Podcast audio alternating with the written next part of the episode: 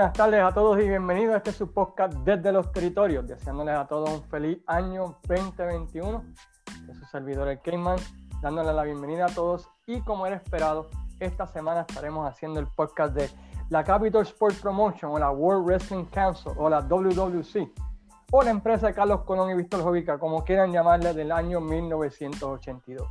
Pero antes de comenzar de lleno lo que será el podcast de este año, queremos agradecer como siempre las siguientes páginas que nos han apoyado desde, desde el principio, entre ellas a Fiebre Wrestling, la página de nuestro amigo Frankie Vélez, que se, constantemente la pues, presenta en la lucha libre con un tono humorístico. También la página de Juan González, lo mejor de la lucha libre, con sus top 10, top 20, top 30 de cada luchador. Y casi siempre después del podcast el hombre se tira un top 10 o top 20 ¿verdad? de lo que es este, el, el, tema que estamos hablando en el podcast. Así que los animamos que vayan allá. La página de la empresa número uno independiente de la Florida, Pride of Wrestling, que en el 2021 estará regresando con increíbles luchas, mezclando el nuevo estilo con el old school.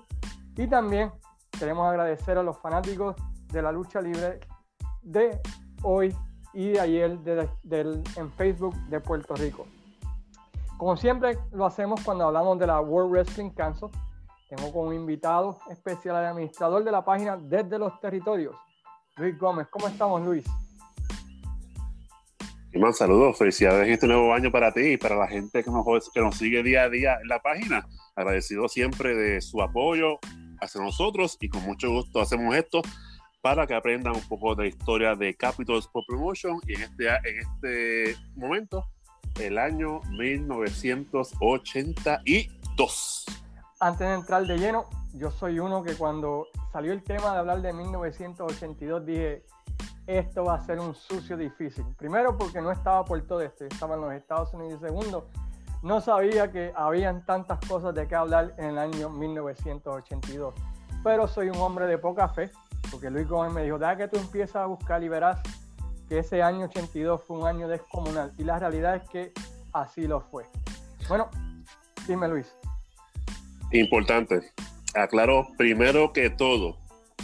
Hay muchas cosas que pasaron en ese año que no hay videos sobre eso. Y lo que yo he hecho es básicamente eh, hacer un research, una búsqueda yo interna en el cerebro y remontarme a aquel tiempo.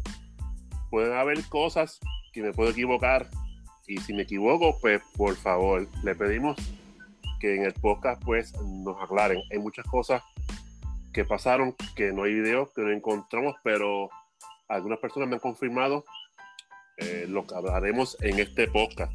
Es para que sepan, ¿verdad? Eh, porque lamentablemente no hay mucha cosa de videos de ese año, simplemente creo que después de mitad de año o de agosto, no recuerdo bien qué es lo que hay videos, pero de principios de año no hay nada. Y en ese principio de año pasaron un par de cosas buenas, pero haremos lo posible, ¿verdad? Con que este podcast salga excelente, como siempre hemos hecho en el pasado, y que les guste a ustedes. Y ya saben que comentarios, opiniones nos escriben en la página o bajo el comment del podcast.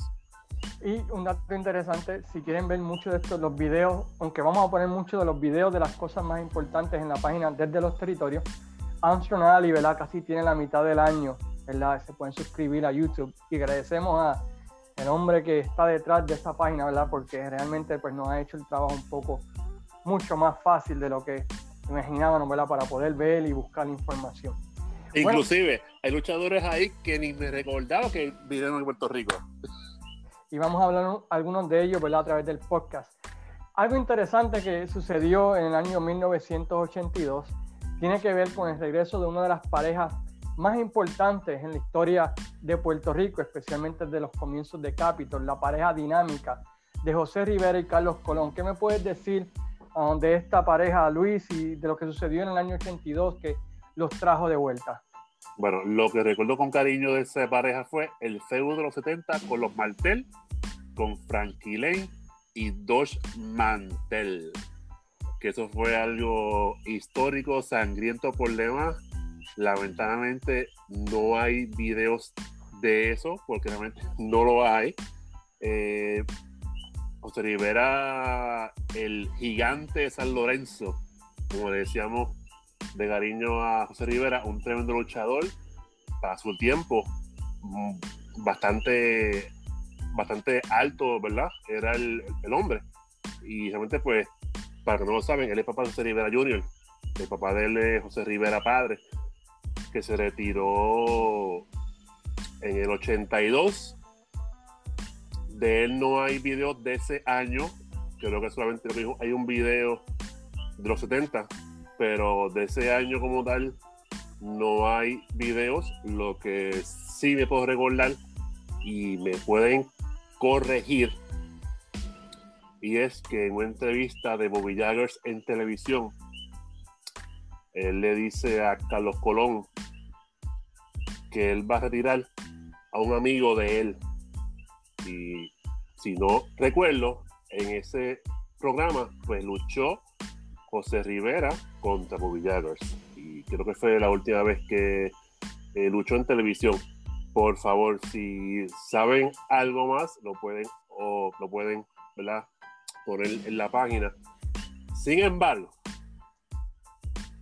dice la leyenda o cuenta la gente que se retiró, perdón, se retiró por los caminos del Señor, pero que Man tiene algo extra sobre eso. Pero antes de entrar de lleno en eso, la razón que estaba, lo que estaba ocurriendo durante ese tiempo era que Carlos Colón estaba teniendo un feudo contra Mongolian Stomper y contra Abdullah de Butcher. Y ambos luchadores habían constantemente hecho un gran ataque, ¿verdad? Carlos Colón dejándolo ensangrentado un par de veces. Y Carlos Colón busca la ayuda, ¿verdad? De lo que fue José Rivera para enfrentarse a esa combinación, ¿verdad? De Mongolian Stomper y Abdullah de Butcher que estaban manejados, ¿verdad? Este, en ese tiempo, ¿verdad? Bajo, bajo Hugo Sabinovich y regresan, ¿verdad? Para de esa manera derrotar a ese binomio de Abdullah de Butcher contra Mongolian Stamper. Luego de eso, ¿verdad? Pues ocurre lo que menciona este, Luis, ¿verdad? De que Bobby Jagger, durante ese tiempo había estado teniendo un gran feudo, tanto contra el Invader, que vamos a hablar ahorita, como con Carlos Colón, menciona que iba a retirar a un amigo de Carlos Colón ¿verdad? de Ring y este resulta ser José Rivera. Un luchador del pasado me comentó cuán cierto sea, cuán sea esto o no, simplemente sea por, por hablar y hacerse alarde de que quizás sabía más ¿verdad? de uno que de los otros. Este mencionó que fue debido a problemas que tuvo tras bastidores con una persona que se llamaba el gallito de San Lorenzo o el jíbaro de San Lorenzo, ¿verdad? Debido a, posición tras bastidores y que esto llevó, ¿verdad? Que José Rivera se retirara. Eso es lo que cuenta este luchador. Cuán cierto sea, pues no sabemos, ¿verdad? Pero o si simplemente fue, ¿verdad? Como cuenta la leyenda, el cristianismo que se metió el Señor. Pero la realidad es que él no volvió jamás y nunca hasta que el Invader había salido de la WWC en los años 2000, ¿verdad? Cuando su hijo estaba, estaba luchando aquí en Puerto Rico. Así que Ah, y de hecho, de hecho, él luchó con Carlos Colón una vez, en los, 2000, si no me equivoco. Sí, por eso te digo, y, y, Invader no estaba en la promoción en la empresa durante ese tiempo.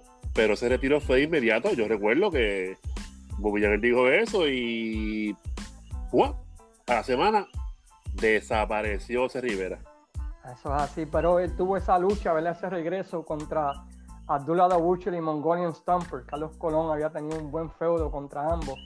Yo nunca fui fan del, del Mongolian Stumper, para serte sincero.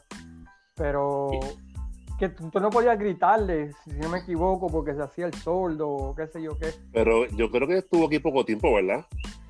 Él tuvo una pequeña corrida con un buen feudo con, con, Carlos Colón, que terminó con, ese, con esa lucha en pareja, ¿verdad? Donde finalmente José Rivera y Carlos Colón cobran venganza por los ataques, ¿verdad? De nada más y nada menos que de Abdullah de Butcher y de Mongolian Stopper contra Carlos Colón durante ese tiempo. Estuvimos hablando de Bobby Jaggers. Bobby Jaggers tuvo un increíble feudo con el Invader número uno, si no me equivoco, Luis. ¿Qué fue lo que sucedió en ese feudo a principio de año? Bueno, primero que todo, eh, fue un feudo sangriento por lema que se cubrió en revista.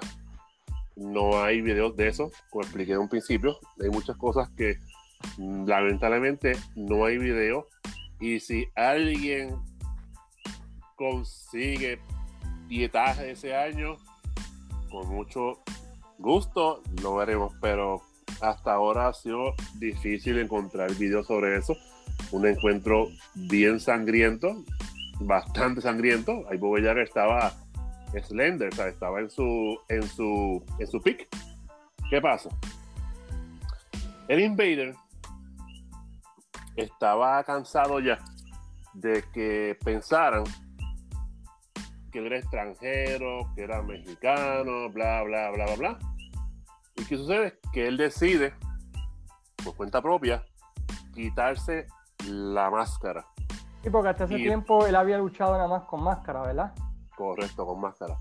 Y tuvo una lucha con Bobby Jaggers, en la cual él dijo, pierdo o gano, como quiera, me la quito. Y me recuerdo que se la quitó la máscara. Y el otro día estaba grabado, estaba grabado que Ricky entrevista a el Invader. Ricky le dice a él, ¿y cuál es tu nombre? José Vuelta. Así bien humildón. De eso no hay video, lamentablemente. Y ahí fue que decidió pues quitarse la careta, que tuvo un tiempo sin careta y después a los años pues lo usó otra vez. Pero un feudo de sangre con Hackman Bobby Jaggers.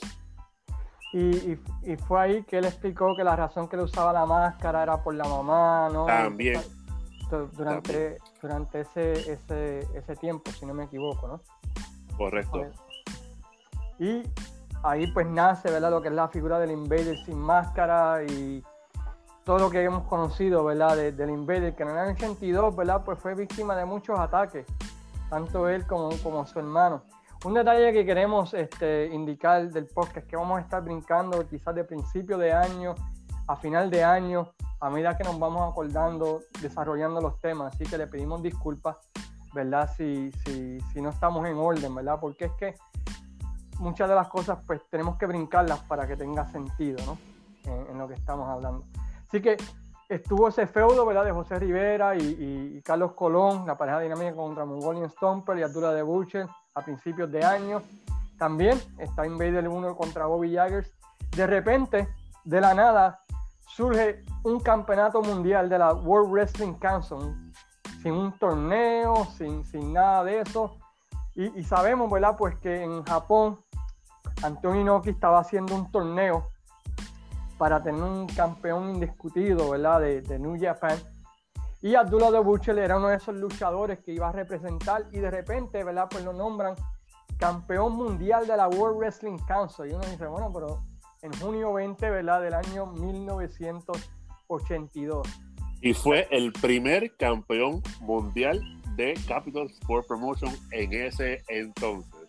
Eso es correcto, ¿verdad? Y uh, de repente en Puerto Rico pues se anuncia que, que Abdullah Butcher era el nuevo campeón mundial de la World Wrestling Council, ¿verdad? Y eso fue, se, se, se, hizo ese anuncio casi un mes después, el 21 de julio, ¿verdad? Más o menos. Y que iba a estar defendiendo el título en el Coliseo Roberto Clemente, si no me equivoco, contra ese luchador que no conocemos, que se llama Carlos Colón. ¿Quién? Carlos Colón, no, no sabes quién es. Carlitos Colón. Ah, el acróbata de Santa Isabel. El acróbata de Santa Isabel por el Campeonato Mundial de la World Wrestling Council. ¿Y qué sucedió ahí? o antes de, entrar en la lucha, algo interesante es que Carlos Colón iba a enfrentarse a Ric Flair el 31 de julio del 82 en el estadio Irán Bison. Y vemos que Carlos Colón en una entrevista dijo que iba, a ceder la oportunidad de enfrentarse a Ric Flair porque quería enfrentarse al nuevo campeón mundial de la World Wrestling Council, Abdullah de Butcher, ya que él pensaba que ese campeonato se debía quedar en Puerto Rico porque en Puerto Rico es que estaba, ¿verdad?, el, la sede del World Wrestling Council y de esa manera, pues, Carlos Colón deja la oportunidad de enfrentarse a Ric Flair para enfrentarse a Abdullah de Butcher. ¿Y qué sucedió?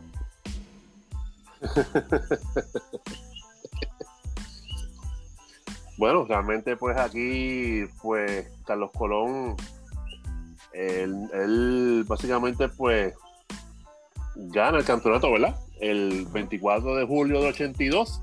Y como nota alcance, Carlos Colón, Carlitos Colón, estuvo de campeón por 273 días desde julio 24 82 hasta únicamente julio 23 del 83 cuando Baker lo derrota. Prácticamente casi un año. Casi un año como campeón. O sea que durmió con la faja, comió con la faja, se acostó con la faja, lavó el carro con la faja. Y, pero fíjate, tuvo, tuvo buenos feudos inmediatamente que ganó el campeonato mundial. Este, tuvo un pequeño feudo contra Karim Mohamed, traído ¿verdad? por, por Abdullah de Butcher. Karim Mohamed es un luchador que para mí me gustaba mucho porque a pesar de que era bastante grande, se movía bastante bien. Y perfecto de historia, era el primo de Abdullah. Eso es correcto, se me había olvidado ese detalle, la de que era el primo de Abdullah de Butcher. Pero el tipo, el tipo era gran, no, un, un, monstruo, ¿sabes? El tipo pasaba a tercera cuerda, era un tipo, un monstruo. Demasiado, tú sabes. Uh -huh. Y a mí lo único que, bueno, pudiendo ver los videos en Nacional y quizás que no, no, no, no estaban las promos, pero no, no, le dieron mucho espacio en televisión para venderse, pero era un buen, buen luchador, ¿no? En cuanto a un buen retador para establecer a Carlos Colón con, como campeón mundial. Luego pues siguió el feudo con Abdullah, ¿no? Carlos Colón le dio la revancha a Abdullah en un par de ocasiones, reteniendo el título. Y luego a finales de año, pues básicamente el campeonato mundial, pues comienza el sueño mojado de Carlos Colón de tratar de convertirse en campeón universal, ¿no? Uh, y vamos a hablar un poquito más de eso eh, más adelante en el podcast, pero Carlos Colón se corona como el segundo campeón mundial de la World Wrestling Council y trae el campeonato, ¿verdad? Mundial a, Puerto, la, a Puerto Rico. A Puerto Rico, lugar donde pertenece. Pero la realidad es que ese título fue creado fantasma, porque realmente pues no hubo un torneo por, por ese título, ¿verdad? Simplemente Antonio Inoki le hizo el favor a la Capitol de hacerles un título mundial con tal de vender ¿verdad? el torneo que estaba realizando allá en New Japan. Y de hecho, como nota de alcance, hace un tiempo atrás, eh, una cartera de Capitol, creo que fue en, en Isla Verde, Plaza 69, yo lo vi y le pregunté, oye Carlos, ven acá, esa faja primera de Capitol, ¿qué se hizo? Ah, chacho, está por ahí tirado una cabeta. Es que me la venda, yo te la compro. Tirado en una gaveta y me dice, ah, coño. Ay, madre. Sí, le pregunté, yo le pregunté, ¿qué es lo que acá? ¿Y la faja esta primera que tú tuviste? Ah, chacho, por ahí tirado ahí una gaveta. y yo, Oh, ok. Otro Pero luchador es que, hizo. sí, pero es que hay, hay que ver que, esta, que se hizo esa faja y Universal que salió después de esa. Eso yo no sé. Yo... Parece el primer título mundial, estaría chévere tenerlo en posesión, ¿no? Un, luchador, un luchador que, re- que regresó a Puerto Rico durante el año 82, uno de los luchadores para mí más sólidos que hubo, especialmente en la primera era de la Capitol, lo fue Dick Steinberg. Él había venido anteriormente ¿verdad? a Puerto Rico y había tenido grandes clásicos con Carlos Colón. Y Gran Apolo. y Gran Apolo. Pues eso fue más, más tardecito, ¿no? Más después, sí, los 80, En los 80. 82.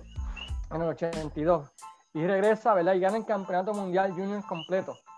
Y está teniendo varios feudos interesantes durante todo el año 82 defendiendo el título. Tiene un excelente feudo contra el hijo de Tommy Gilbert, Eddie Gilbert, que llegamos a conocer. De leyenda. Ah, defendió el título también contra José Rivera en un par de ocasiones, donde José Rivera, ¿verdad? Pues estaba desarrollando la figura 4, ¿verdad? En, en sus luchas frente Así que Dick Steinberg en esta última corrida también fue manejador de varios luchadores ¿verdad? durante ese año. ¿Qué tu, tu opinión de Dick Steinberg en el 82 en Puerto Rico? Este, Una leyenda. Realmente, pues, él tenía presencia, siempre vestía bien, las entrevistas las cort- las cortaba bien, él luchaba bien, para su edad que tenía, estaba duro todavía, estaba súper duro. Y, y metió mano, o sea, metió mano y, y entiendo que estuvo aquí, creo que hasta el 83, si no me equivoco, me corrige. Creo que hasta el principio de- del 83, sí. Um, algo interesante de él es que en las luchas lo introducían especialmente Ricardo, Ricardo Steinborn, Ricardo Steinberg. A mí Ricardo Steinborn. Este, no, y el tipo como siempre, siempre me recuerdo cuando más chamaco el feudo que tuvo, ¿verdad? Con este con Carlos Colón, ¿verdad? Y fue un buen feudo, pero también en ese año 82, ¿verdad? Gana el campeonato del Caribe por cuarta vez. Creo que lo pierde contra el Invader, si no me equivoco. Y fue el campeón mundial, el primer campeón mundial junior completo, ¿verdad? De la WWE. Y no tan solo eso, pero también, si no me equivoco, fue Booker durante ese año. Desde eso también te iba a comentar. así, y así que mucho de lo que ocurrió en el 82, pues, según se alega, pues vino de su mente. Así que eso fue un buen año, ¿verdad? De Dick Steinberg en el año. Lo hizo, lo hizo muy bien. Si tú me dices, yo otra vez estaba en los Estados Unidos, ¿o no? y como tú mencionas, también tuvo, ¿verdad? Este, un gran feudo con, con Apolo, ¿no? Eh, en el año 82. Y de hecho, hay videos de ellos luchando de ese año, que después en un momento lo busco para subirlo. Oh, hay una lucha de ellos dos. Sí. No, sabía. Hay una lucha de ellos, sí. Creo que yo vi una lucha de ellos dos. La intentaré buscar y la subiré a la página. Tan pronto, pues, en estos días, cuando saque el podcast. El Invader tuvo, hemos hablado del Invader already ya, que tuvo un feudo con Bobby Jaggers, que fue sangriento pero también tuvo uno con los canguros que también trajo serias consecuencias para él. ¿Puedes explicar lo que ocurrió en, ese feudo? Bueno, eh, no hay video de eso tampoco. Lo que voy a decir ahora me pueden corregir los fans hardcore de aquel tiempo. Era una lucha de, creo que el Supercreador y el Invader contra los canguros. Entiendo que Creador, ah, primero que todo, eh, Supercreador en estos días puso un post de él, ¿verdad? Eh, antes que hubiese Ricky Frontán en los años 2000, pues ya había un primer, ya había un primer enmascarado. ¿Qué pasa? Pues en esa lucha entiendo que no llega a tiempo y el Invader se enfrenta solo a los canguros. De momento, pues en el foro de la lucha, no recuerdo bien si fue que o llegó el creador, no sé qué pasó, que el Invader cogió de los canguros y no sé como tipo Camel Clutch. Pero no sé, es, es, es, es, no, no, no, recuerdo qué tipo de llave era. Lo tengo en mi mente, pero de momento entra un canguro y le prende la cara y le quema la cara al Invader. Oh, no, recuerdo bien, no recuerdo bien si eh, el creador pues ya estaba en la cartera o había llegado al rato. Realmente no me acuerdo.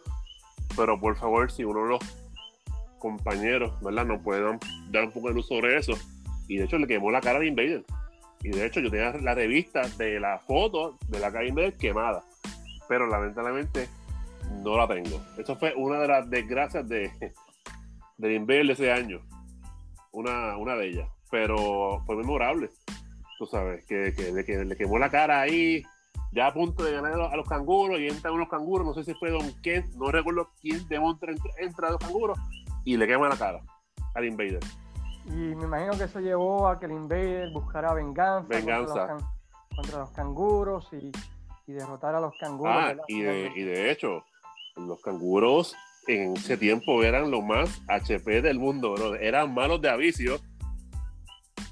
Fíjate, en ese año muchas parejas vinieron manos, vinieron los mercenarios, los mundos, este, los asesinos, este, los canguros, cacho la que la crema de aquel tiempo. Scorpio y alguien más, ¿no? Y, y Tempest. Y Tempest. Ya que también fueron campeones. No, ese año viendo muchas buenas parejas. Ah, y me, y me acuerdo, me acuerdo ahora, ahora que me acuerdo, recuerdo ahora, pues yo sé que ellos lucharon por las máscaras. Y entonces Ricky lo va a entrevistar y Ricky lo le dice, hazme un favor, por favor. La lucha la perdiste, te quita la careta. ¿A quién fue ese?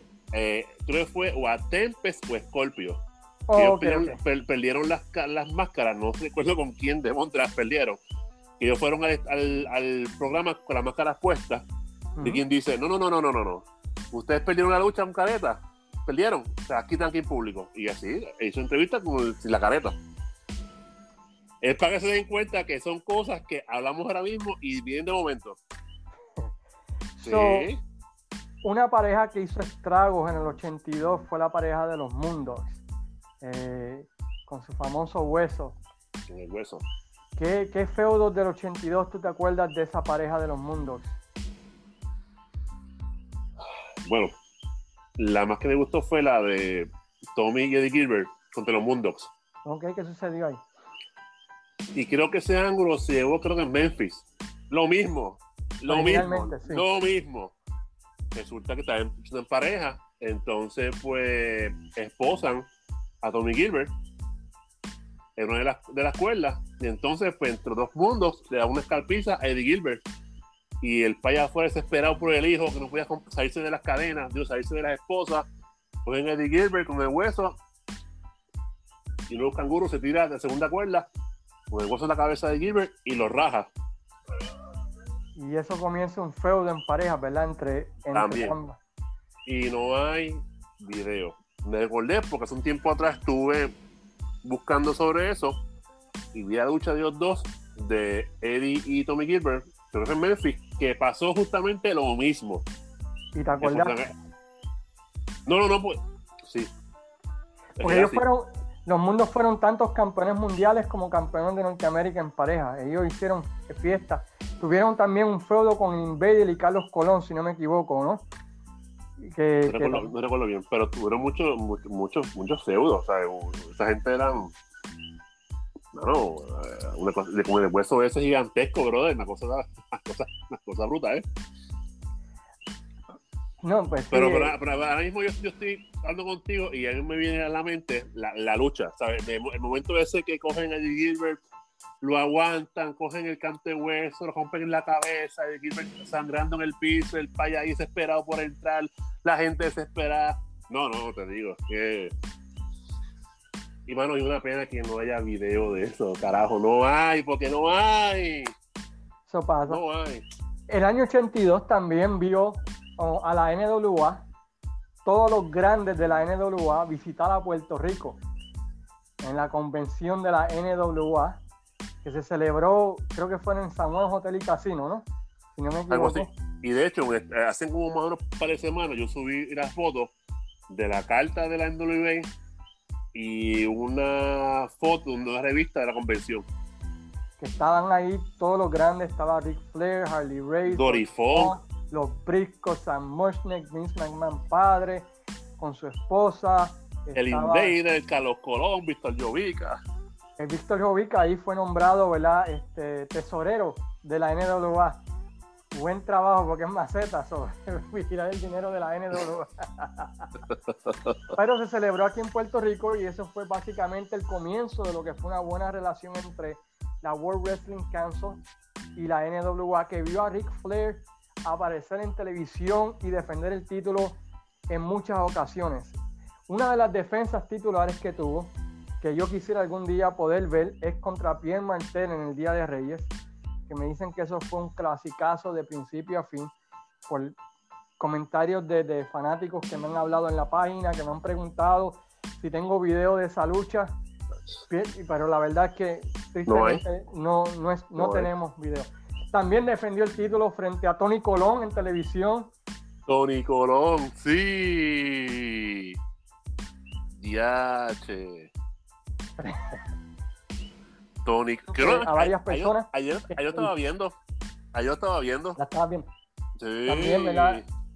Y ver a, a, a Ric Flair entrevistándose con Riquín Sánchez en la mesa es un trip increíble para mí, ¿verdad? Porque no me acordaba haberla visto a Ric Flair. Yo siempre pensé que Ric Mira, Flair él, mandaba él- los mira, videos. él- él luchó contra Jerry Finley, eh, Tony Colón, y ahorita hablamos de la lucha que realmente vale un millón de pesos, que fue en televisión. Sigue. Oh, sí, ahorita hablamos de eso. Ujú. Él defendió el título frente al Invader 1 en una lucha en Aguadilla, donde el Invader en televisión en una entrevista sale diciendo que no iba a luchar más en Aguadilla hasta que se enfrentara a Ric Flair porque estaba entrenando para esa lucha, que como saben, pues la perdió. Pero según me Ah, de, dicen- de hecho, de hecho, próximamente, no, no, próximamente eh, conseguí el video de la entrevista de Flair, que la pondré rápidamente tan pronto sale el podcast, que es que realmente tú ves a Ric Flair de Ricky Sánchez, los dos en Gabán, y él con la faja de la NWA. Mano, eso es tan exquisito de ver. ¿Sabes? Porque tú te das cuenta el caché, el- la categoría que tenía Ric Flair en aquel tiempo con el campeonato. Sin duda, mano, es que realmente verlo así y verlo luchar en televisión ante con de Jovers, eso, no, eso, no, tiene, eso no tiene precio, brother. Realmente fui afortunado. Siempre he dicho de que, gracias a Dios, vivimos esa época dorada de la lucha libre aquí. Y porque ve a Flair, bro, luchar en televisión, en RF televisión, no, eso no, eso no, tiene precio, bro. Eso, eso no. por lo menos que yo me acuerde, es el único año que he visto que Flair sale en televisión. En televisión. sí, sí, sí. Como, como en ese año.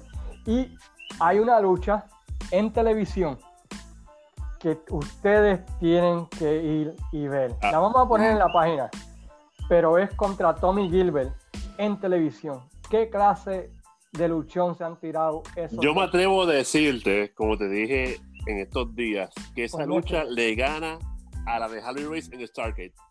No, esa lucha es increíble, dura como sus 15 minutos, que es bastante tiempo para televisión. Y, la verdad que la química entre ambos en el ring es tremenda, mano. Y, el apoyo de los fans a Tommy Gilbert es tanto. Que tú crees que va a ganar. A mi rifle hace tan buen trabajo que tú crees que, lo, que se lo va a ganar por completo. Y esa lucha la vamos a poner en la página. Pero si no quieren esperar, vayan a Armstrong Alley y busquen el año 82 Tommy Gilbert contra Ric Flair, que es sendo, pero sendo luchón que vale la pena ver. La realidad que sí. No, y, te, y, te, y te, fíjate, y Tommy Gilbert para la ciudad que tenía, es bien rápido, ¿sabes? No sé, como te digo, la lucha fue, la lucha fue muy, muy buena. Me encantó de, de principio a fin. Fue una de esas luchas que, que cuando tú empiezas a verla, tú dices, ok, Ric va a ganar los cinco minutos, no, pero los comebacks y como tú dices, metieron a la fanaticada dentro de la lucha. Fue una, fue una cosa bastante, bastante increíble que, realmente, ¿verdad? Pues vale la pena que, ver ese tipo de lucha, ¿no? Porque realmente otra vez, en el 82 ver a Ric Flair en televisión en Puerto Rico, pues realmente, ¿verdad? Pues es un poquito difícil, ¿no? De, creer. Y es parecido a la lucha que pusiste de Big Red y Abdullah de Butcher. Sí, que también era, era, era bastante raro, como todavía Abdullah era campeón, ¿verdad? Y cinco minutos Big Red, ¿verdad? Me envuelve a la gente bien brutal en la lucha y Abdullah se la saca de la manga, ¿verdad? Al final. Pero nos dimos cuenta de algo que hablamos estos días y es que hubo ahí un blooper en la lucha. Algo con Big Red, ¿verdad? ¿Qué fue lo con Big... sí, Big Red, Abdullah estaba dando en la cabeza a Big Red. Supone que Big Red sangrara. Y de momento, pues, no se puede cortar y de momento Big Red eh, mete la mano en el bolsillo como que dice, olvídate de esto, vamos. Abdullah quizás le digo, sabes que esto no va para ningún lado, vamos, vamos a seguirlo. Pero y, a pesar, y a pesar de eso, bregó, porque como te digo, esa gente amaba tanto a Big Red, que cada vez que Big Red daba un cantazo Abdullah, la gente, aquellos, aquellos se quería caer, brother. Y cuando Big Red pierde, un silencio sepulcral. Algo que me gustaba también de Big Red era que la química que tenía con Riquín Sánchez, ¿no? Riquín Sánchez se paraba, lo abrazaba, cuando hablaba con él, se veía, ¿verdad? Que, esa amistad entre ambos y me imagino que eso, la, la fanaticada lo veía, ¿verdad? Durante ese tiempo, yo no me acuerdo, pero... Y sin embargo, era rudo en Estados Unidos. Sí, luchó también inclusive contra Carlos Colón eh, en Southwest, ¿verdad? Bajo otro nombre, otro gimmick que tenía durante ese tiempo. ¿Verdad? Yo lo pude conocer en persona en aquel tiempo, bro. El tipo jugar es sencillo, era bien con los fans, era llevadero. No, verdaderamente es que Big Red, Dick, el Colorado Big Red. So, durante ese tiempo, también Rick Flair visita la República Dominicana, ¿verdad? Como parte del acuerdo con, con Capital Sports Promotion. Con Jack Veneno. Contra Jack Veneno en una lucha, ¿verdad? Donde en el libro de, de, de Ric Flair, así, pues sale a reducir, ¿verdad? Que, que ante tantas y tantas personas, ¿verdad? Pues eh, Ric Flair tiene que hacerle el jab a Jack Veneno a pesar de que no quiere. Y yo encontré algo sobre ese asunto. a Ric Flair, según lo que pude encontrar de la página del reportero Ramón Tolentino de la República Dominicana. Checate esto del viaje de Ric Flair a la República Dominicana. Dice que la razón, la conexión fue en un tal José Francisco Peña Gómez. Era un doctor y era un aficionado de la lucha libre. Y además está decir que apoyaba a ciega a Jack Veneno en ese deporte. Menciona, según el reportero Ramón Tolentino, que exigió por adelantado Ric Flair la suma de unos 35 mil dólares. Estamos hablando de en el 1982. Bastante para la época. Un hotel de cinco estrellas y los pasajes aéreos. Pago de tres chicas que estaban con Ric Flair durante ese tiempo en el viaje. Este, y exigió también, aunque eso era usual del campeón mundial de la NWA, exigir un por ciento de la taquilla en, realidad era del 10 al 15%, pero según este reportero, Flair exigió casi el 30% de la para esa lucha y un amplio equipo de seguridad para su estadía. Y esto lo asumió, ¿verdad? El doctor, lo pagó el doctor José Francisco Peña Gómez, quien fue ¿verdad? el que trajo a Rick Flair a la República Dominicana. Así que Rick Flair hizo 35 mil dólares en una noche que para el año 1982 es bastante dinero para una lucha, ¿no? Este, ¿Y qué sucedió en esa lucha, si te acuerdas? Pero fíjate, yo solo sé que, ¿verdad? Eh, que yo, la vi, estuvo bien buena, brother. Y básicamente, si Jack Veneno no ganaba esa lucha, iba a haber un motín en el estadio. Bueno, imagínate, creo que cuentan que habían soldados, bro, de soldados en, la, en, la, en el parque. Que aunque Llavero ganó el título, la NWA nunca lo reconoció, ¿correcto? No. Y yo estuve hablando con relación a esto con Manuel Betance de la página Wrestling Dome, y él menciona de que hubo una segunda lucha entre Rick Flair y Jack Veneno, donde Rick Flair plancha a Jack Veneno para recuperar el título. Pero no, no no me pude enviar la información a tiempo sobre esta lucha, pero parece que hubieron dos luchas de Jack Veneno contra Ric Flair. So, Ric Flair esa noche, eh, Luis, si sumamos 35 mil dólares del 1982 a lo que hoy en día se hizo ¿Cuánto es? 94.383 dólares en una lucha. Si nos dejamos llevar por lo que menciona ese reportero de la República Dominicana, pero está, pero, pero está, bien porque recuerda que es un parque lleno, ¿sabes? Que saca inversión, ¿sabes? Fue, llenó la cancha, llenó el parque, tú sabes. Que un campeón de Uruguay vaya a Santo Domingo contra el Carlos Colón de allá, que es Jack Veneno.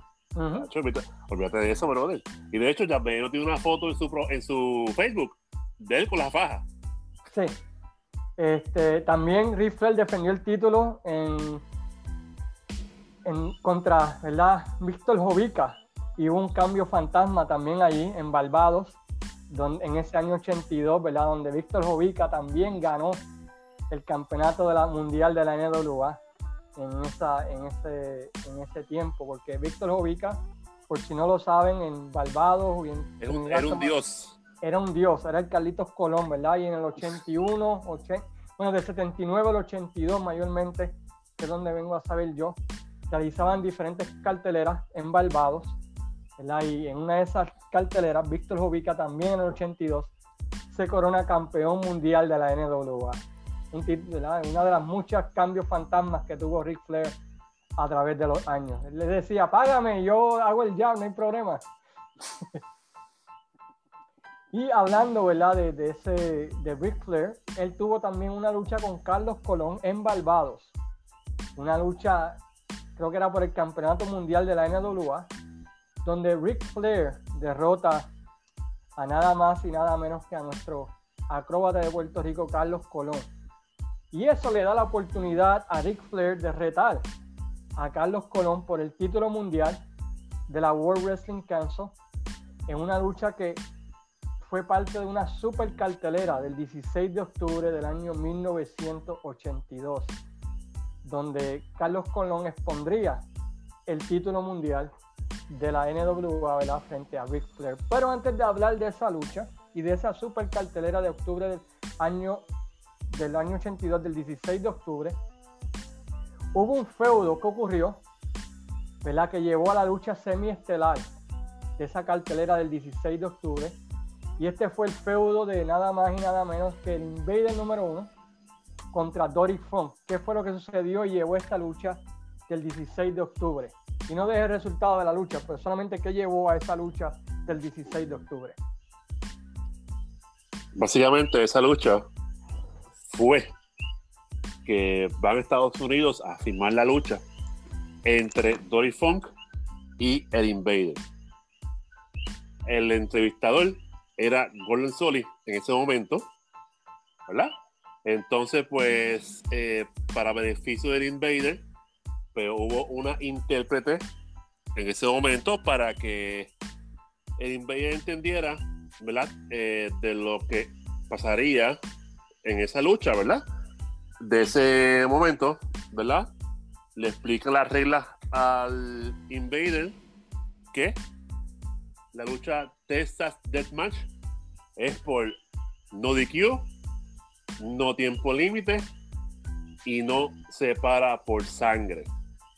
Ahora bien, cuando repasan el contrato y buscan el lugar de la lucha, la lucha la firmaron para San Juan, Puerto Rico. Al ver eso, pues Dorifón se molesta y dice, ¿cómo de Montre va a ser en San Juan si yo quería que fuera en Texas? Y ahí se forma una pequeña trifulca sobre eso. Yo tengo un audio sobre eso. Básicamente, pues, Cayman, pongo el video y, le, le, explico lo que pasó o le explico lo que pasó primero ahora y pongo el video o el audio. Tú me eh, dices. Como tú quieras, bro. Vámonos, vámonos, vámonos como tú creas. ok, entonces vamos a. Ok, vamos a ver el audio primero, en el cual King entrevista al Invader, que está ahí bien humildón, dando la entrevista. En aquel tiempo el Invader estaba muy. No sé, como que. no sé, realmente como que demasiado humilde. Y luego de esto, viene el audio de la firma de contrato, cual cuando acabe el video, pues decimos y termino lo que pasó cuando Dorifón se entera de que la lucha es en Puerto Rico y no en Texas. Espero que le guste este audio para después entonces entre Kate y yo pues explicarlo.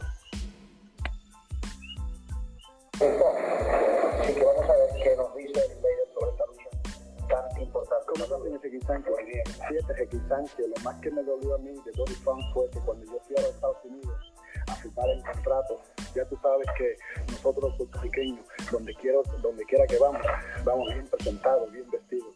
Tú mismo has viajado el mundo completo, primero con, antes con los boxeadores, ahora con los lucha libres, siempre presentados bien vestidos, porque este es el estilo de nosotros los puertorriqueños, lo orgullosos con Y el Señor cuando estamos firmando el contrato, viene y me hace lo que me dijo, señor Sánchez. Y, para mí, Golden Solid, tú lo conoces, todos los fanáticos de lucha libre saben quién es Golden Solid. Pero sabes de lo que me hizo, Dory Fan, Golden Solid estuvo hablando conmigo y me dijo, Invader, yo llevo la lucha libre como 30 años y nunca había visto una cosa tan baja como lo que te visto a ti, Fan. Y déjame decirte, Invader, una lucha yo he vivido toda la carrera, estas son palabras de Golden Stone. Yo he vivido toda la carrera de los Dory y son tremendos luchadores y son unos son especiales cuando se habla de la lucha Texas del Match, ellos son unos especiales. El papá fue un rey en la lucha de Texas del Match. Terry Frank un rey, nunca ha perdido una lucha. Dory Frank nunca ellos ha perdido una lucha en Texas del Match. Tú tienes un compromiso muy serio, me dijo Golden Solid señor Sánchez, y yo sé que el compromiso mío es muy serio, es muy peligroso, señor Sánchez, porque cuando se habla de una lucha Texas de match, cuando yo sé que yo estoy muy seguro que Doris Fox es un rey en la lucha Texas de match, pero señor Sánchez, él en una entrevista antes, él dijo que él quería ganar la correa de Norteamérica para coger la correa de Puerto Rico y, tirar para mí y para todos nosotros los puertorriqueños, a lo mejor para Dory Fan la coge Puerto Rico no quiere decir mucho, pero para mí y para todos nosotros los puertorriqueños la coge Puerto Rico quiere decir mucho. Y señor Jequín Sánchez, yo sé, y vuelvo y repito, que yo he cometido a lo mejor un mejor y yo sé que la lucha es peligrosa, pero señor Jequín Sánchez, a lo mejor también yo digo que puede ser la última entrevista mía que yo estoy haciendo aquí esta noche, porque señor Jequín Sánchez, de la única manera que Doris Trump me dejó también esta noche es matándome, porque está la coger Puerto Rico por el medio y doy, señor Jequín Sánchez, yo doy la vida, porque yo sé que lo que me hizo Doris a mí, eso no se le hace a nadie. Bueno, señores, vamos a ver algo que tenemos para ustedes. Adelante, señor director. I'll take a couple of moments right now here on Championship Wrestling for a most important uh, contract signing for the North American Heavyweight Championship. Uh, the gentleman to my left, of course, is the North American Heavyweight Champion. He has been challenged by former World Heavyweight Champion Dory Funk Jr. Uh, for your title under Texas Deathmatch rules. Now, may I ask you this? I, I know, of course, you do speak English. Yes, I do. But uh, I, I trust that. Well, may I, may I just say that I trust you understand the rules of a Texas Deathmatch tour. Well, Golden Sully, I speak English, I understand English. But to be sure, because I don't want to make a mistake, I want to understand everything. Uh, I wish you can have somebody to work with me in Spanish. Fine. All right. Uh, I was concerned about that very thing, so let me call in Barbara Clary, if I may. And Barbara, if you will explain, as our camera picks up in front down here, the rules of a Texas Deathmatch, if you will explain. Uh, to the invader in exact terms uh, what he is stepping into, so there will be no mistake. Este es una lucha de muerte tejano, no hay descalificación, no se puede parar por sangre, sin tiempo límite, pueden haber una caída o sin caída, no se cuenta cuando cae afuera y tiene que haber un ganador.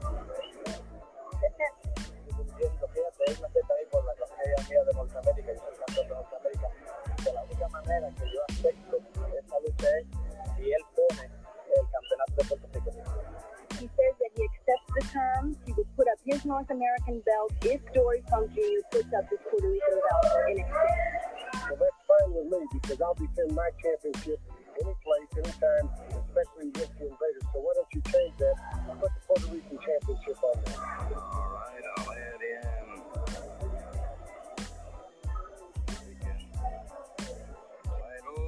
And let me sign the contract.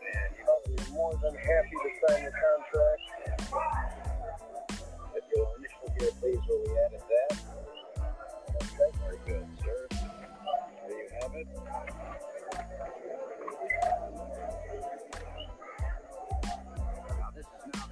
American title and the Puerto Rican championship, a Texas death match to determine both belts. And this match will take place uh, on October 16th uh, in San Juan, Puerto Rico. In San Juan, Puerto Rico. What do you mean in San Juan, Puerto Rico? The match is supposed to take place in Amarillo, Texas. No, sir. That's, the contract here is San Juan, Puerto Rico. I signed the contract. I was agreed to come here and sign the contract to represent Puerto Rico. So I'm going to go to see time to come to. Exactly. That's you, any place. It doesn't make any difference Puerto Rico, or where. I'll take you on place. In fact, I'll take you on right here, right here, if you want to.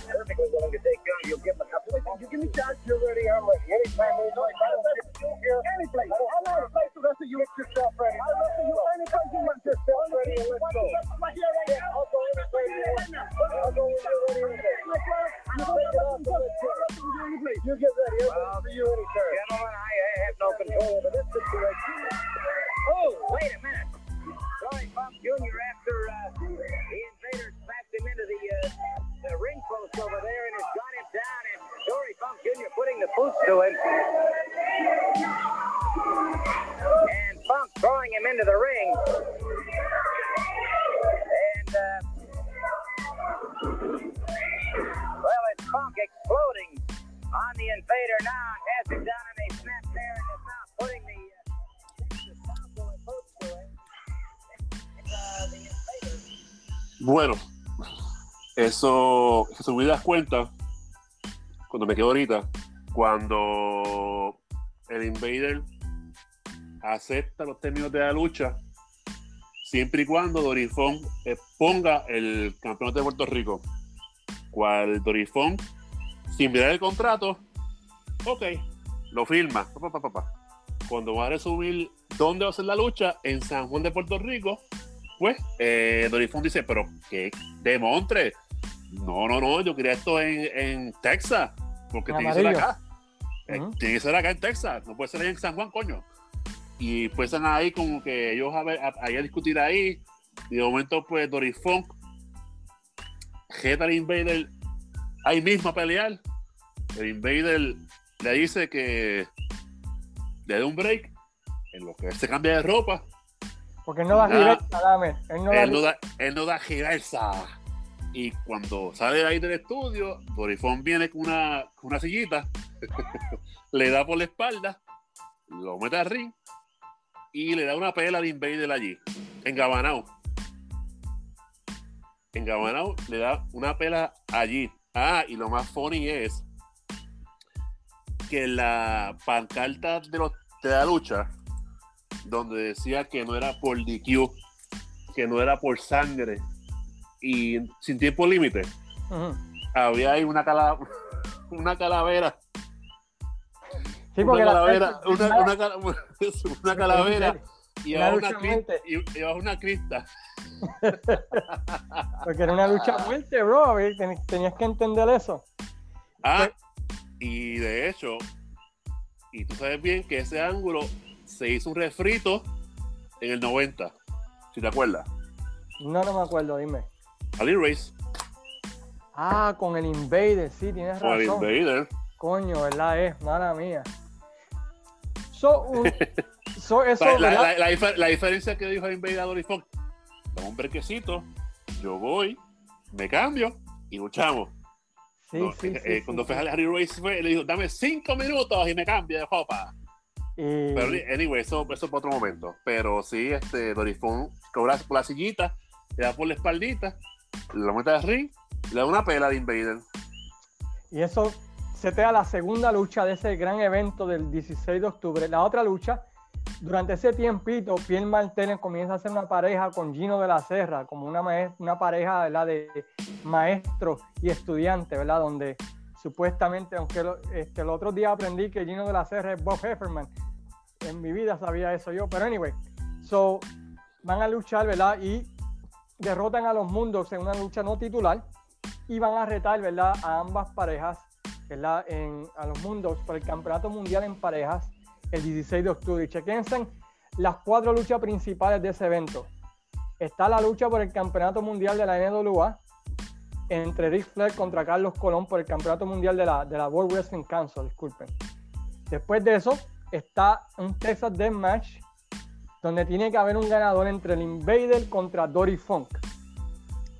También está por el Campeonato Mundial Pero fíjate, fue, fue interesante esa lucha. Lo que pasó en el, a final de la lucha de, de, de Dory Funk. Eso lo vamos a hablar ahorita. Eso lo vamos a hablar Ujú. ahorita. Luego de eso, los campeonatos mundiales en pareja. Gino de la Serra y Pierre Martés retan a los mundos por el campeonato mundial en pareja. También por el campeonato mundial junior completo. El pequeño gigante Johnny Rivera reta a Dick Steinberg por el título mundial. Y los hermanos Briscoe derrotan, a mí, defienden, frente, a mí, luchan frente a Karim Mohamed y a The Assassin número uno, porque el Assassin número dos se había retirado, que era Tom Renesto, ¿verdad? Pero, este, así que en esa lucha, ¿verdad? Pues Carlos Colón retiene el campeonato mundial de la World Wrestling Council al derrotar a Ric Flair en una gran, gran lucha que si no la han podido ver, la estaremos compartiendo en la página, ¿verdad? Entre pronto, porque fue un tremendo luchón, ¿verdad? Entre ambas parejas. Y en la lucha que Luis Gómez nos va a hablar y nos va a explicar qué pasó durante la lucha y qué pasó después de la lucha. En Invader 1 contra Dory Funk en un Texas Death Match. ¿Qué sucedió ahí, Luis? Cuéntanos. En la lucha era por doble campeonato Norteamérica y de Puerto Rico. Que su vida cuenta fue que el Invader se mete la mano en el pantalón, saca la venda, se la pone en el puño, el árbitro no lo ve, le pega al corazón a Dory Funk, lo plancha uno, dos, tres, y la algarabía en Estadio Gran Bison, aquello era impactante, la gente celebrando con confeti, bombitas, petardos. Menciónalo, brother. Celebraron allí, vieron besos de reunión de exparejas, besos entre abuelos y abuelas, nietos gente y teniendo, abuelos. se- gente teniendo sexo en los bleachers. No, no, no, no, tacho, aquello era una, una excitación tan bárbara. De momento, pues, el Invader ahí está con las dos fajas ahí, las levanta para que la gente lo vea. Y de momento aparece el vaquero Terry Funk. El loco de Texas. el loco llega allí a pelear, que como demontre, este hombre ganó. Entonces le dan puños a los que están afuera. Él se mete a Rick, coge al Invader, le da una escalpiza, se quita la correa, le da al Invader con la correa, le da golpes bajos, le da con la faja, se mete Carlos Colón y lo sacan. Creo que se metió a Apolo y también lo sacan fuera del ring y era imparable. ¿sabes? El tipo estaba endiablado y con el Invader y lo masacró. Es para que te des cuenta que de un ángulo que fue con Dory Funk en esa misma noche fue con el hermano en otro feudo. Sí, encerraron uno y abrieron otro Es para el, para próximo show. Y eso llevó a varias luchas entre el Invader ¿verdad? contra Terry Funk, que también fueron bastante sangrientas. Y es de recordar que Dory Funk y Terry Funk por mucho tiempo fueron los campeones mundiales en pareja, casi tres años. Y de hecho, cuando lucharon aquí eran, eran faces. ¿sí? Inclusive, anteriormente a esta lucha, yo te lo comenté, el Invader y Dory Funk hicieron lucha en pareja contra los Assassins, si no me equivoco, ¿verdad? En ese, mismo- en ese mismo año, ¿verdad? en ese mismo año, un par de semanas antes, o un mes antes. Así que, como pueden ver, ¿verdad? Eh, muchas cosas interesantes ocurrieron ese año, como también los mundos contra los Assassins. Llegué a ver en una cartelera, rudos contra rudos, ¿verdad? No, no, no, no, no, esos eran mercenarios contra los mundos. Oh, tienes toda razón, discúlpame, mercenarios contra los mundos. Así que de esa cartelera pues salieron muchas cosas, especialmente en la lucha de Flair y Colón. Ric Flair es derrotado, pero no se queda dado. ¿Qué es lo que hace, verdad, con un tal Mad Dog Mad Dog, LaFave? la Five, la Five. Bueno, ¿Qué es el tipo, era, el tipo era un canadiense. Eh, Ric Flair le pagó al Pato La Five X cantidad de dinero para que acabaran Carlos Colón. ¿Qué pasa? Para que los terminara de por vida, que lo acabara de por siempre, de por vida. ¿Qué pasa? Pues entonces, en una entrevista que tiene Carlos y Riquín, Riquín les pone a Carlos que le comentó ¿ves? que, que le había visto una cinta videomagnetofónica Ajá. este, que había comentado Flair que, que le pagó un dinero a Matula Fight para que lo sacara. Da por mala pata que Carlos Colón dice que está consciente de eso, bla, bla, bla. Y de momento viene Matula Fight con una silla y en pleno estudio le doy escalpiza a Carlos Colón. Que lo que tú ves más bien la silla en la pared Sí, que sí, Carlos sí. Colón. Porque los puños, los cantos eran para, para pared, no era para Carlos Colón. Sí, como que lo entierra, como que Para lo que, son, entierra. para, que, para que sonara la, sonara la silla y que los Sí, Colón en el piso ahí, tirado ahí. De momento, pues entra, creo que entra Piel Martero, entra el Invader a sacarlo, a sacar a Mandula Fight de, del, del estudio. Pero él estuvo poco tiempo en Puerto Rico, ¿verdad? Eh? Yo no me acuerdo mucho de él, para serte sincero. Este, me imagino que estuvo esa temporada So, pero la verdad no, no, no sabría decirte. Quizás alguien de la página nos pueda. Ah, y lo, y lo funny y lo funny esto es, cuando luchaba en televisión, estaba con Barrabás. Y entonces este, el González dice, y el manejador, Barrabás. Y Matt Douglas, además de cobrar la recompensa que Ric Flair le puso a Carlos Colón, tuvo una lucha bastante, un feudo bastante interesante con nada más y nada menos. ¿Quién? ¿Quién? ¿Quién? Dime, ¿quién? ¿Quién con el, con el Jibarito de San Lorenzo, que no da reversa, el Invader 1. ¿Cómo ocurrió ese feudo? Bueno, lo que hay en video es que una lucha, no recuerdo si fue por el título, no sé qué título era.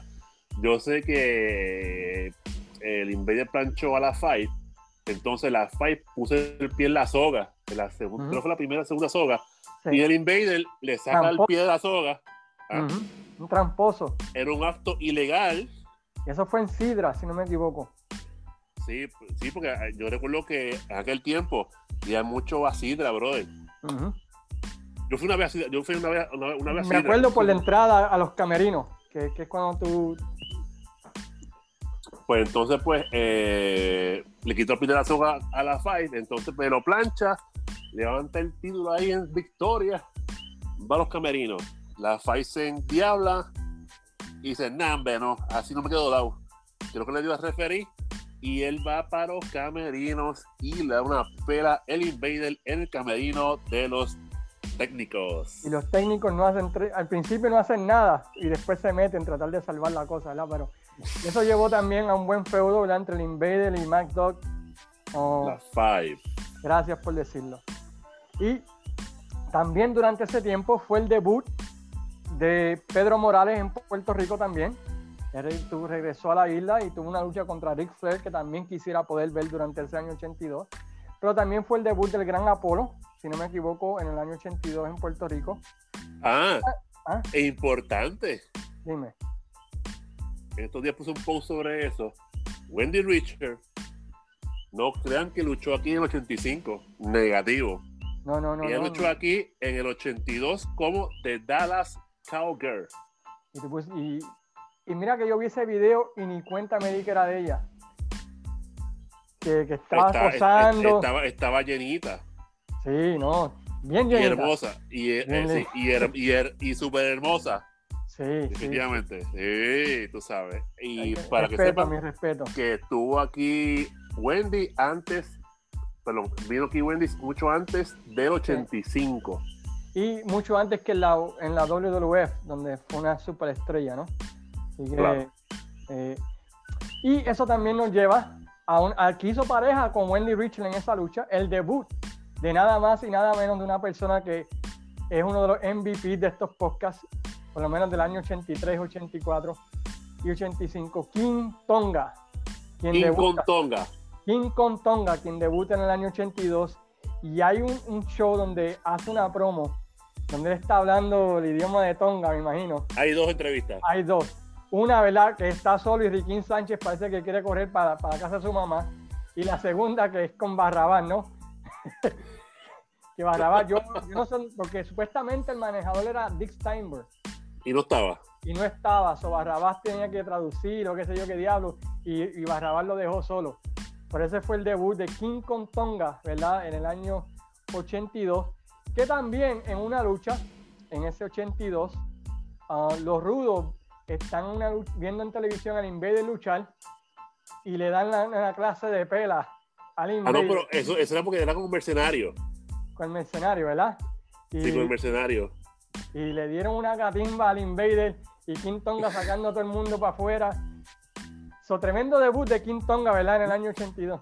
Sí, porque, porque esa, esa lucha fue que entró, entró Dick Steinberg, entró Barrabá, entró Sabinovich, entró este Quintonga.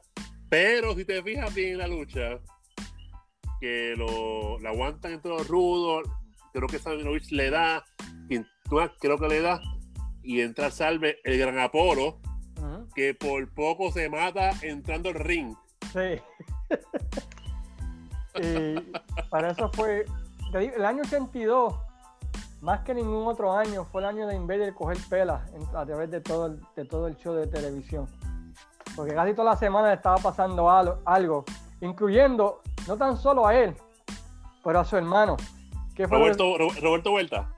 a Roberto Vuelta. ¿Qué fue lo que?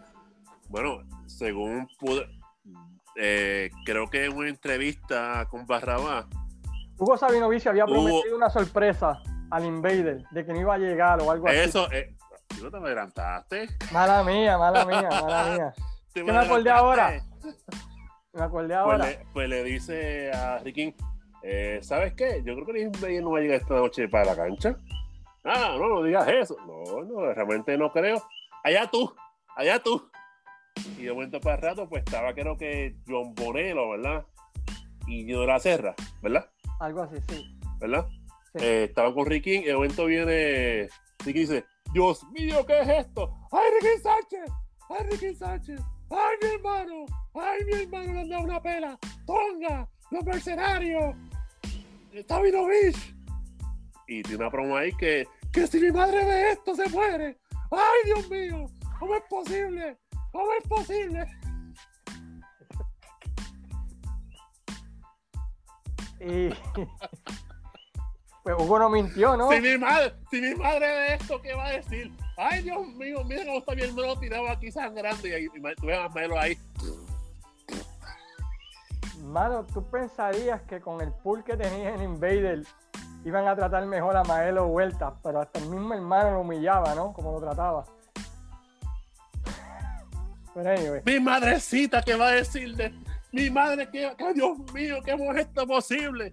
De Pajato, pues tira una promo ahí este, con Cuartón, ujú, dando una promo de lo, de lo que se va a hacer. A ver, Invader, aquí lo vacilamos, pero cuestión de la lucha, pero realmente, pues.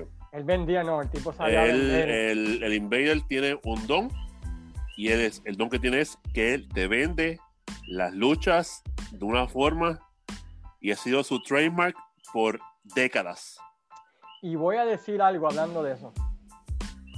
Yo vi en este año 82 una de las peores promos que yo he visto para una lucha de campeonato mundial, para la lucha de Carlos Colón con Rick Flair el 16 de octubre. Eso, esa promo de Carlos Colón para esa lucha parecía un velorio, un funeral, mano. Y, lo- y ahí donde yo creo que está la diferencia entre el Invader y Carlos Colón. Carlos Colón era tremendo luchador, era la figura que más vendía tickets. Pero en cuanto a promo, el Invader se lo lleva, bro. El Invader, el Invader, sus mejores promos se las tira molesto. Sí, no, la verdad. Y, y como esa promo, ¿verdad? Con, con, con- cuando le dan, le dan una paliza al hermano. Otra paliza, pero esta fue evitada.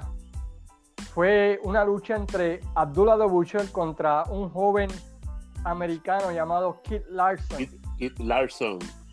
donde Abdullah the Butcher iba a luchar contra Kid Larson. ¿Y qué ocurrió en esa lucha? Larson, pues, y la lucha contra Abdullah en televisión. De momento, pues, entra el Salvador de Universo, Carlos Colón, y dice que vengo aquí a impedir esto porque me enteré, me enteré que lo que hicieron al Madrid Invader se van a hacer este muchachito que no tiene experiencia. Y de momento, pues, este eh, Carlos reta a Abdullah ahí mismo en televisión. Y Abdullah, pues, no acepta. Carlos dice: Aquí me siento yo y aquí no me bajo hasta que entre Abdullah de Butcher. Ujú. Y le pone la faja ahí. ¿Tú quieres luchar conmigo? Aquí está la, aquí está la faja. Vente y luchamos. Anyway, Abdullah de Butcher, pues, nunca apareció. Ujú. Lo más cómico es que Muñecazo dice: ¡No! ¡No! ¡No! ¡No! Como que no, no, no, no, no, va a luchar. Oye, suena ¿Qué- igualito que él, bro. ¡No! ¡No! ¡Mío! ¡Mío! ¡Mío! Este. Buddy baby, come here, buddy baby. Hizo suyo. ¡Mío! ¡Mío! ¡Mío! Anyway, pues fue de relajo. Pues entonces, pues, eh, fin de cuentas, Abdullah no subió. Y entra Ricky Sánchez como que a, A a Colón, a calmarlo, que se tranquilizara y que se fuera tranquilamente y pasadamente. Y eso fue lo que pasó. Esa lucha pronto la subiré también. No, eh, no fue lucha, no fue lucha, simplemente fue que entró y evitó la pela a Kid Larson. Eso era para vender la lucha, la revancha entre Carlos Colón y Abdullah. por el Claro. campeonato mundial, donde Carlos Colón, pues nuevamente retiene el título mundial frente a Abdullah de Butcher. Y te digo, brother, yo, yo he visto unos videos de Abdullah, yo he subido dos, dos documentales de Abdullah, y el, mano, el tipo, Abdullah de Buche en aquel tiempo era lo más HP del mundo, brother. No, era malo con cojones. Perdón la palabra, era malo, brother. Ujú. Chacho. Y realmente intimidaba, sea, intimidaba a los fanáticos. Realmente eso es bueno que él, que él tenía, que él te intimidaba. Ujú. Bueno, en aquel momento a los fanáticos de aquel tiempo como tú y yo. Sí, no ¿sabes? Y- ver en persona, pues, también. Ujú. Dale. Tenemos dos notitas sueltas para terminar el podcast del año 82. Uno de los mejores feudos del año 82 fue entre los enanitos Kid Chocolate y Chico Y Santana. Chico Santana de Ponce, Puerto Rico. y Kid Chocolate de Santurce. Eh, le dieron mucha exposición a ambos, en- tanto en pareja como en luchas sencillas, como Y con mujeres.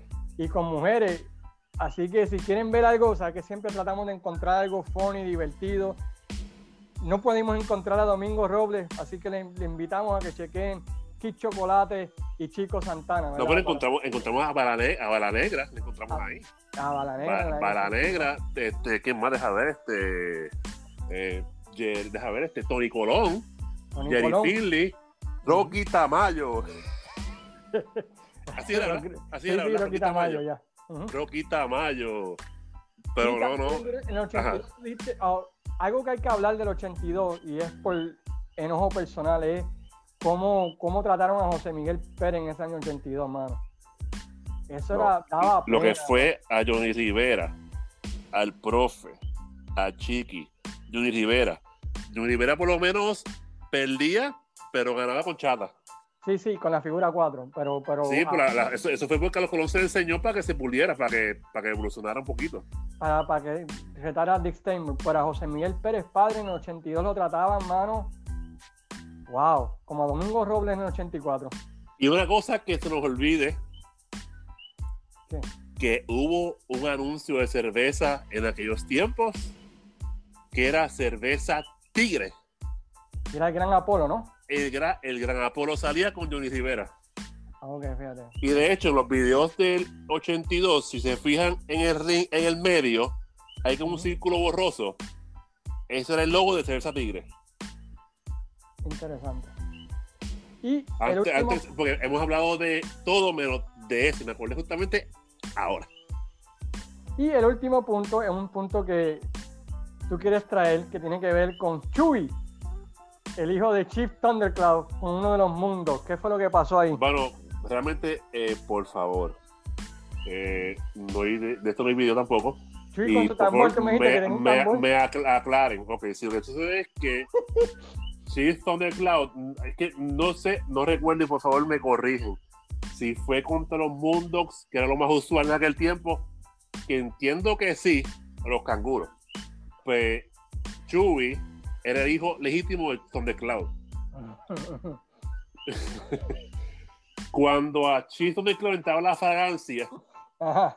pues el Chubi que tiene un tamborcito, le daba al tamborcito y de momento pues que ver. entraba la fragancia y decía él, ya está, hey, ya está, hey, ya está, hey. Por mi madre que yo tengo que ver eso en video, aunque sea una vez en mi vida. No, es que no, no, no está, no hay. ¿Qué Pero pasa? tengo que verlo. Yo- es de, momento, de momento cogen a, al pobre Chuy y lo cogen y le dan esa clase de pela en televisión.